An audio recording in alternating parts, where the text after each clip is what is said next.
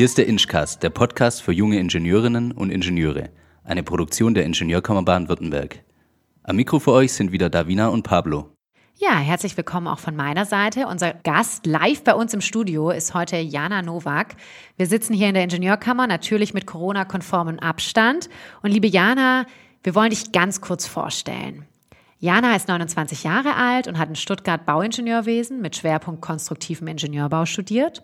In ihrer Masterarbeit am ILEK hat sie verschiedene Bauweisen für eine Fußgängerbrücke bewertet und die eingesetzten Baustoffe nach ökologischen Kriterien verglichen.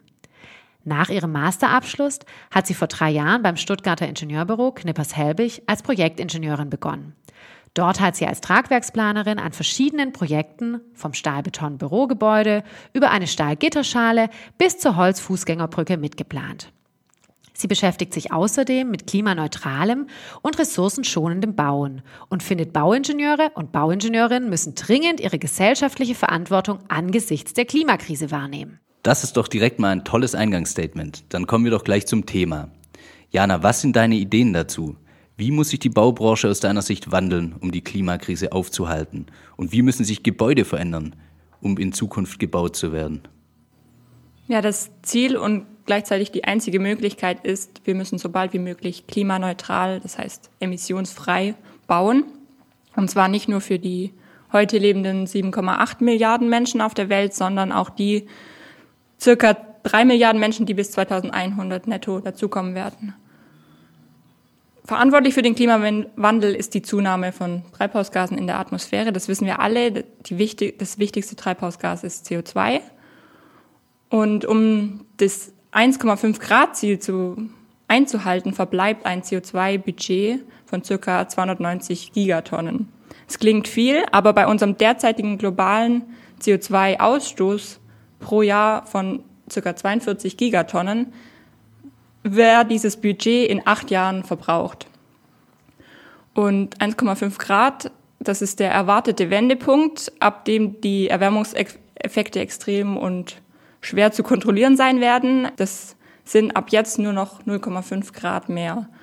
Und diese Veränderungen, die müssen eben in allen Lebensbereichen vorgenommen werden. Also der Weltklimarat sagt da, wir müssen schnell, weitreichend und beispiellos verändern, um dieses, um in die Nähe des 1,5 Grad Ziels zu kommen. Und um den Bogen zur Baubranche zu schlagen, also 40 Prozent der weltweiten CO2-Emissionen fallen auf den Bausektor. Und drei Viertel davon sind Emissionen, die während der Nutzung eines Gebäudes auftreten.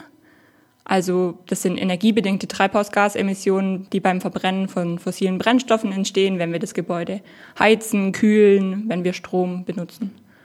Und das andere Viertel der Treibhausgasemissionen, das kommt aus der Herstellung des Gebäudes und der ganzen Ausgangsprodukte der, und natürlich auch deren Rückbau und Entsorgung. Und das wird als graue Emissionen bezeichnet.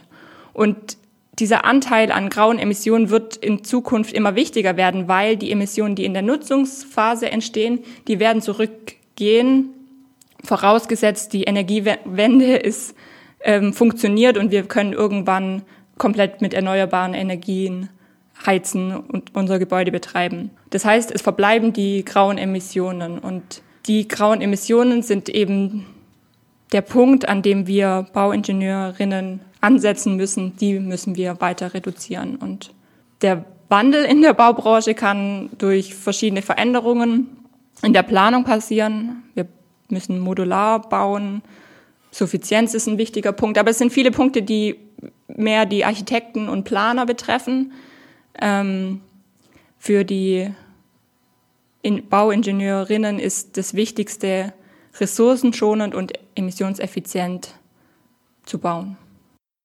Dazu vielleicht noch eine kleine Ergänzung für die Zuhörer, die in dem Thema noch nicht so drin sind und jetzt erst durch unseren Podcast ähm, tiefere Informationen bekommen. 1,5 Grad hört sich grundsätzlich eigentlich gar nicht so viel an. Man denkt so, naja, 1,5 Grad, was ist das schon? Aber wenn man von sich selbst ausgeht und Körpertemperatur annimmt und da 1,5 Grad mehr hätte, dann liegt man einfach schon mit Fieber im Bett. Und ähm, genau, so kann man sich vielleicht dem bewusst machen, wie viel dann doch 1,5 Grad sein können.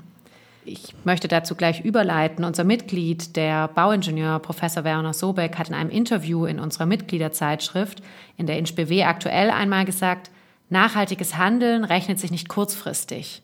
Aber wenn wir nicht endlich nachhaltig leben, dann brauchen wir zukünftig gar nichts mehr zu berechnen. Denn dann ist es nämlich zu spät. Das sind sehr deutliche Worte. Liebe Jana, kannst du dich dem anschließen? Braucht es tatsächlich einen Paradigmenwechsel? Auf jeden Fall kann ich mich dem anschließen. Dieser Paradigmenwechsel ist eben nicht nur darauf zu achten, dass man nach Maßstäben der Tragfähigkeit oder den physikalischen und mechanischen Eigenschaften von einem Baustoff den Einsatz des Materials wählt im Gebäude, sondern eben auch nach Materialeffizienz und Emissionseffizienz schaut. Also wie hoch ist der CO2-Gehalt eines Baustoffs und setzt sich den einerseits wegen seiner Tragfähigkeit ein, andererseits aber auch wegen seinem geringen CO2-Gehalt zum Beispiel. Und genau dieser Paradigmenwechsel heißt, die Parameter für den Bauwerksentwurf und die Planung komplett zu verändern. Und das betrifft eben uns Bauingenieurinnen, Bauingenieure ähm, sehr stark. Jana, darf ich da noch mal nachhaken? Herr Professor Sobeck hat ja ganz deutlich gesagt, wenn wir nicht endlich nachhaltig leben. Also er macht ja schon auch diese Dringlichkeit deutlich. Siehst du es auch so? Ist es tatsächlich kurz vor zwölf? Ja, ist es definitiv. Der Klimawandel, diese acht Jahre, die uns dieses CO2-Budget noch bleibt, da kann es nicht mehr um Baukosten, Bauzeit, Spannweiten, Rekorde gehen, sondern es muss darum gehen, eine emissionsneutrale, eine klimaneutrale Umwelt zu bauen.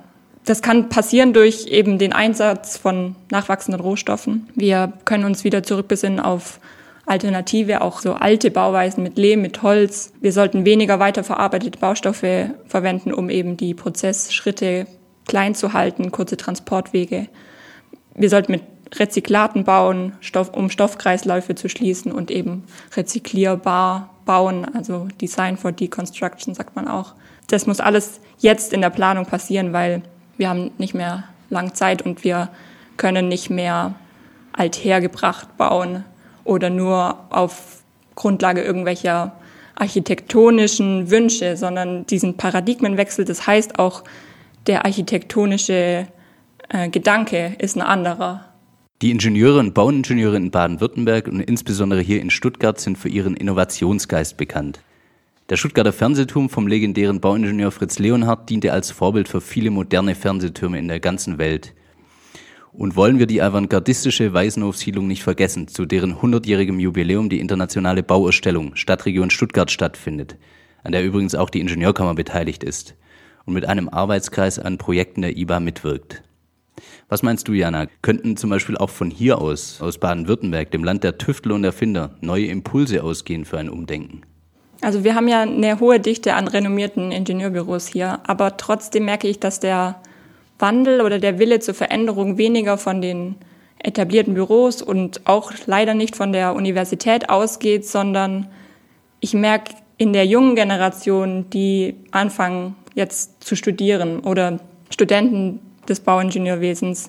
Die sind geprägt vielleicht auch von Fridays for Future, aber also aus diesem Spirit raus möchten die in ihrem späteren Berufsleben einen Unterschied machen. Sie möchten was arbeiten, was für sie Sinn macht und ihre eigene Zukunft planen in einer ja, nachhaltigeren gebauten Umwelt und Welt. Ja. Und das Thema beschäftigt mich und meine Kolleginnen und Kollegen sehr. Wir haben, wir haben deshalb eine Art Forum bei uns gegründet vor einem Jahr, Anfang 2020, noch vor Corona, haben wir uns zu einmal monatlich zu einem Nachhaltigkeitsstammtisch getroffen. Damals, man saß abends zusammen, hat ein Bier getrunken und darüber gesprochen, was, was können wir ändern als IngenieurInnen und was, ähm, was sind eigentlich die Fragen, die wir haben? Wo wissen wir nicht weiter? Wo kann man etwas Neues entwickeln, neue Erkenntnisse? Wir haben Planungsstrategien ausgetauscht. Wie kann man an Architekten herantreten, an Bauherren herantreten? Und ja, diesen Nachhaltigkeitsstammtisch haben wir fortgeführt jeden Monat und ab März letzten Jahres dann eben online und es ist eine immer größere Runde geworden und wir würden diese Plattform auch gerne noch erweitern. Also gerade für Stuttgart, für Kolleginnen und Kollegen aus anderen Ingenieurbüros und Architekturbüros, ähm, dass wir uns gemeinsam da austauschen und, und eine Plattform für Diskurs ermöglichen und Erfahrungsaustausch und daran auch unsere Möglichkeiten, unseren Hebelarm auszuloten und vor allem auszunutzen. Ja, richtig coole Idee. Dann starten wir hier doch direkt mal einen Aufruf. Wer Lust drauf hat, sich an dem äh, Stammtisch zu beteiligen, der kann sich gerne bei uns melden. Wir würden dann einfach den Kontakt weiterleiten. Sehr gerne, ja. Super. Ja, bevor ich tatsächlich vor fünf Jahren zur Kammer gekommen bin, war mir überhaupt nicht bewusst, welche verantwortungsvolle Rolle auch der Beruf des Bauingenieurs für die Gesellschaft spielt. Er prägt unsere moderne Welt, wie sie heute aussieht, wie eigentlich kein anderer. Straßenbau, Schienennetzwege, U-Bahn, moderne Wohnhäuser oder Bürogebäude im Hochbau gehören allesamt in seinen Bereich. Bauingenieure und Bauingenieurinnen natürlich ebenso planen, berechnen und konstruieren. Und ohne die Errungenschaften des Berufsstandes gäbe es keine technische Infrastruktur und damit könnte auch unser modernes soziales Leben, wie es leider wegen Corona aktuell nicht stattfindet, aber normalerweise stattfindet, so sicherlich nicht stattfinden. Aber wie steht es mit den großen Themen der Zukunft, wie zum Beispiel dem Klimawandel, aber auch Thema Digitalisierung und vielen, vielen weiteren Themen? Jana, welche Rolle kommt aus deiner Sicht den Bauingenieurinnen und Bauingenieuren dabei zu? Und vor allem, welche gesellschaftliche Verantwortung tragen Sie auch bei der ganzen Sache? Also wir Bauingenieurinnen können einen wesentlichen Unterschied machen, wenn es um die um das klimaneutrale Bauen geht. Und zwar, indem wir materialeffizient planen, unsere Tragstrukturen, aber eben auch emissionseffizient und dadurch eben einen wesentlichen Unterschied bei der Nachhaltigkeit machen. Und ich habe dann einen sehr anschaulichen Vergleich gelesen, das iStruct-E, also das britische Institution of Structural Engineers, die haben eine Offensive gestartet mit dem Titel Climate Emergency, der eben schon diese Initiative, die Offensive zeigt ja schon, dass sie sehr wichtig finden, dass die ähm, Structural Engineers, die Bauingenieurinnen sich da positionieren und die haben diesen Vergleich gebracht. Also Privatleben macht ja jeder schon Veränderungen, will klimafreundlicher leben. Zum Beispiel, man lässt einen Flug von ähm, Deutschland nach New York und zurück weg im Jahr. Das spart so ungefähr eine Tonne CO2. Wenn ich jetzt ein Jahr lang vegan lebe, spart es ungefähr zwei Tonnen CO2. Wenn, wenn ich, ich jetzt, nämlich vegan. zwei Tonnen CO2 pro Jahr.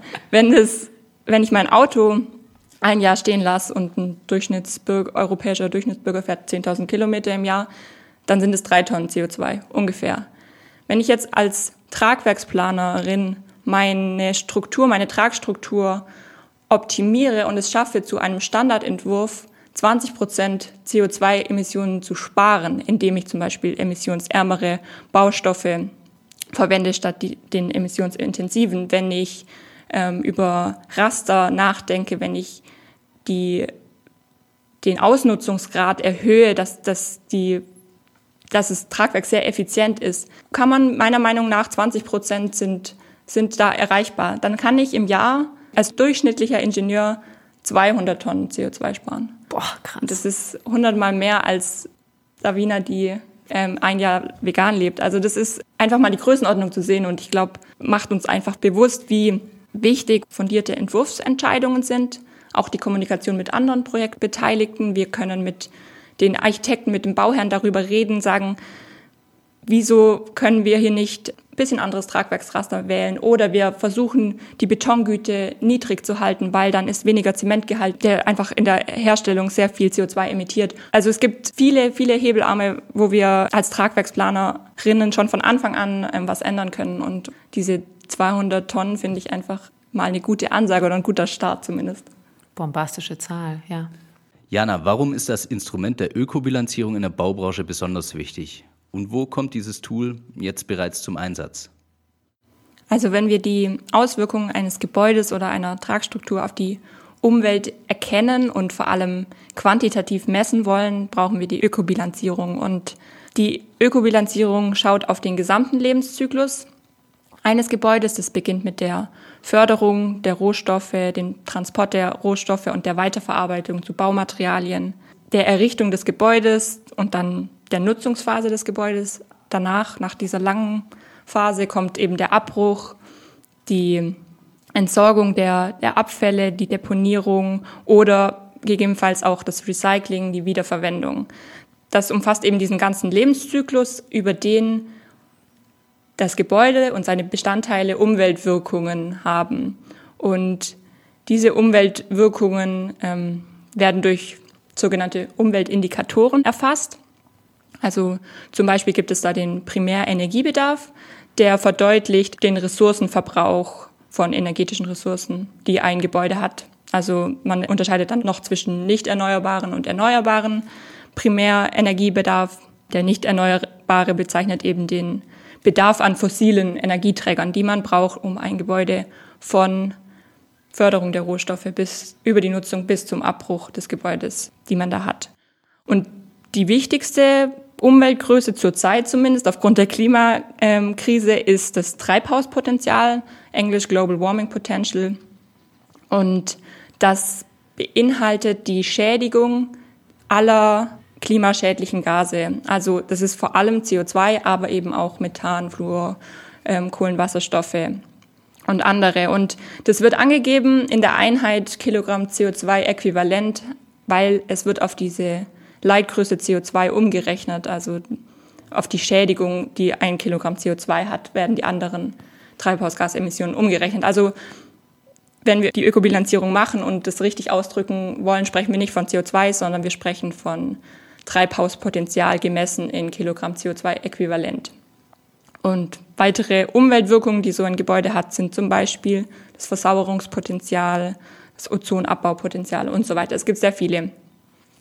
Und ähm, genau das, das Instrument der Ökobilanzierung brauchen wir eben dann, wenn wir zum Beispiel ein Gebäude planen und wissen wollen, ist jetzt meine eine Tragwerksoption klimafreundlicher als die andere, also ist die emissionsärmer, dann schauen wir uns das Global Warming Potential, das Treibhauspotenzial für beide Optionen an. Und es funktioniert eigentlich so, man ermittelt sich Baustoffmassen, die man in dieser Option hat und ähm, dann geht man in eine Datenbank, zum Beispiel die ÖkoBaudat stellt Umweltproduktdeklarationen zur Verfügung. Das sind Datensätze für unterschiedliche Baumaterialien zu eben diesen, die liefert eben diese Ökobilanzdaten für die verschiedenen Lebenszyklusabschnitte und für die verschiedenen Umweltindikatoren. Und weil es sehr umfangreich ist, spricht man oft nur zum Beispiel vom Global Warming Potential oder nur von der Primärenergie und schaut sich auch nur einen kleineren Abschnitt des Lebenszyklus an. Und weil wir ja schon gesagt haben, wir sprechen häufig über die grauen Emissionen, wo wir als Bauingenieure eben diesen großen Hebelarm haben, dann kann man sich vereinfacht die, die Herstellungsphase anschauen. Das nennt man dann, diesen Lebenswegabschnitt nennt man dann Cradle to Gate. Cradle Wiege, von, also von der Wiege bis zum Werkstor weil eben, also von der Rohstoffförderung bis die fertigen Baumaterialien das Werk verlassen. Der Vollständigkeit halber, der volle Lebenszyklus heißt Cradle to Grave, also von der Wiege bis zum Grab.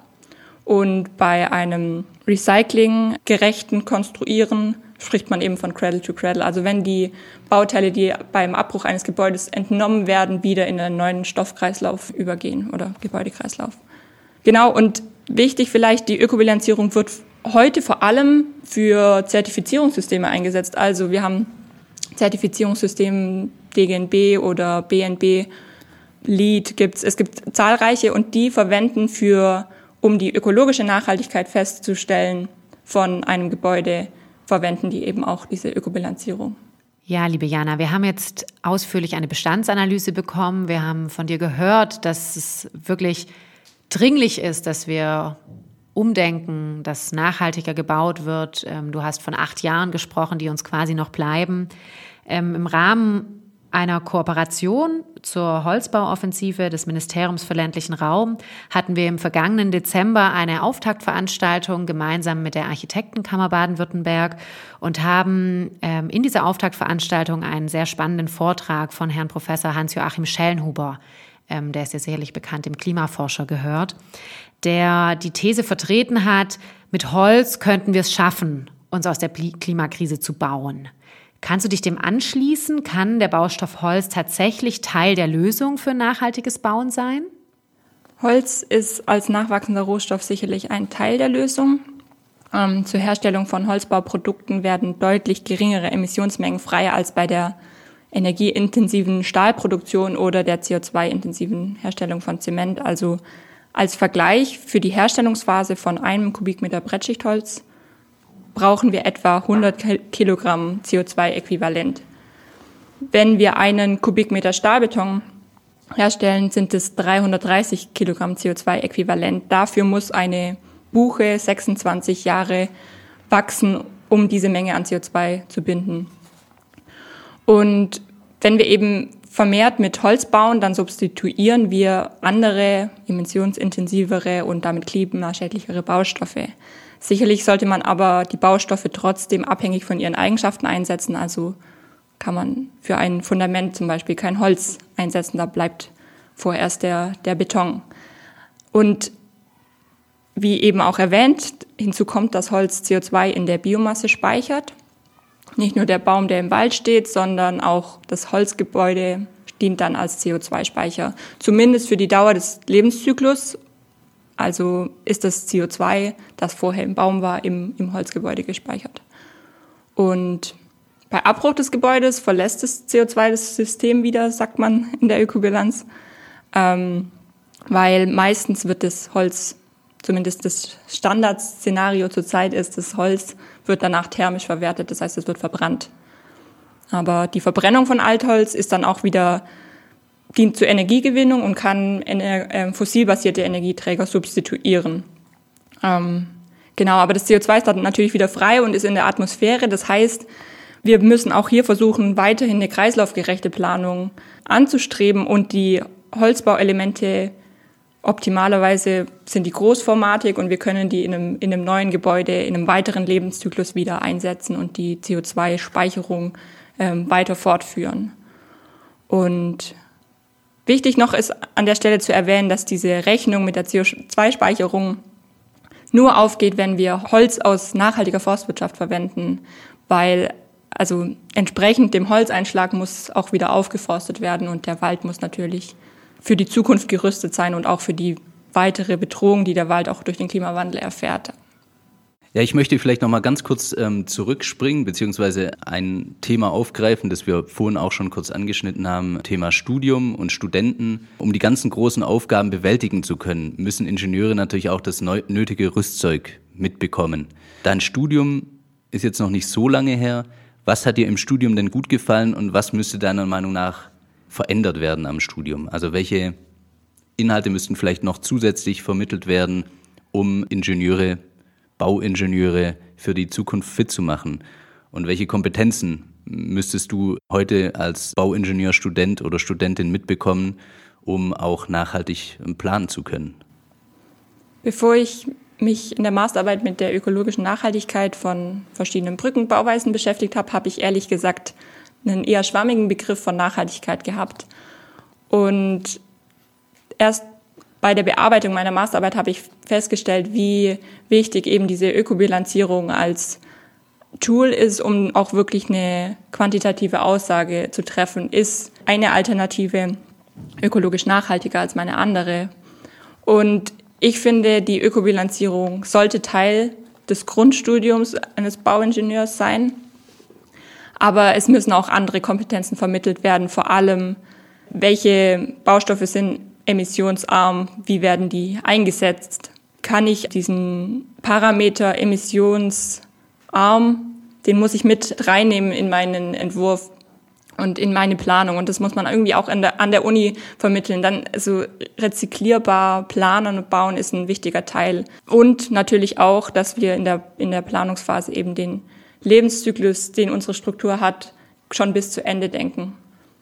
Ähm, ja, und ich finde dringend, dass klimaneutrales und ressourcenschonendes Planen und Bauen ein Teil ähm, des Bauingenieurstudiums sein sollte. Also es geht auch viel um Begrifflichkeiten hier. Man muss irgendwie auch das Materialportfolio erweitern. Also an der Uni Stuttgart wird der materialübergreifende Ansatz, also materialübergreifendes Konstruieren und Entwerfen, dieser Ansatz wird da verfolgt im Studium und ich finde, da gehört auch ganz wichtig rein, dass man eben zunächst entscheidet, sich für ein Material entscheidet, nicht nur aufgrund der Anforderungen an die Tragfähigkeit, die mechanischen physikalischen Eigenschaften, sondern eben auch aufgrund des CO2-Gehalts zum Beispiel. Und ja, dieser ganzheitliche Planungsansatz gehört mit ins, ins Studium, finde ich, und, und die Kompetenzvermittlung fehlt meines Erachtens momentan noch.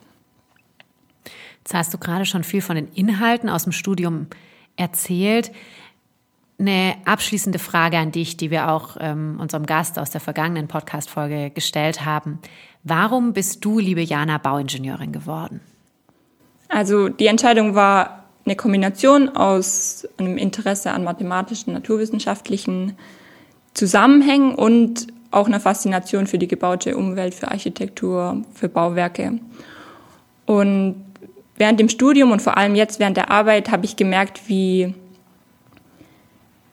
wie faszinierend und, und auch zufriedenstellend es ist, an was zu planen, was im Laufe kurzer Zeit Wirklichkeit wird und dann für sehr lange Zeit, womöglich länger als wir leben, stehen wird. Und das heißt ja eigentlich immer, die, die Zukunft für folgende Generationen mitzugestalten. Und darin sehe ich einerseits die Herausforderungen, aber andererseits eben auch die Verantwortung, die uns BauingenieurInnen dazukommt, dass wir eben die, die Zukunft auch im Anbetracht der Probleme mit der Klimakrise, dass wir die Zukunft mitgestalten und da enormen Einfluss haben und innovative Lösungen finden müssen. Liebe Jana, vielen lieben Dank für deine Zeit und dieses sehr interessante Gespräch. Ich glaube, ich kann auch für den Pablo mitsprechen. Es hat uns sehr, sehr großen Spaß mit dir gemacht. Ich glaube, die ein oder andere These und das ein oder andere Statement, das du heute abgegeben hast, das könnte man direkt als Werbeslogan für den Bauingenieur verwenden. Vielen Dank dafür, viel Erfolg für dich weiterhin privat und beruflich und alles Gute und bleib gesund. Danke. Dasselbe auch von meiner Seite. Herzlichen Dank für das super interessante Gespräch. Wir hoffen, diese Folge hat euch gut unterhalten und ihr konntet auch etwas aus dem Gespräch mitnehmen. Und wie immer gilt, wenn ihr Ideen, Anregungen oder Fragen habt, auch was die Themen für unseren Podcast betrifft, schreibt uns jederzeit unter inchcast.ingbw.de. Tschüss und bis zum nächsten Mal. Ciao.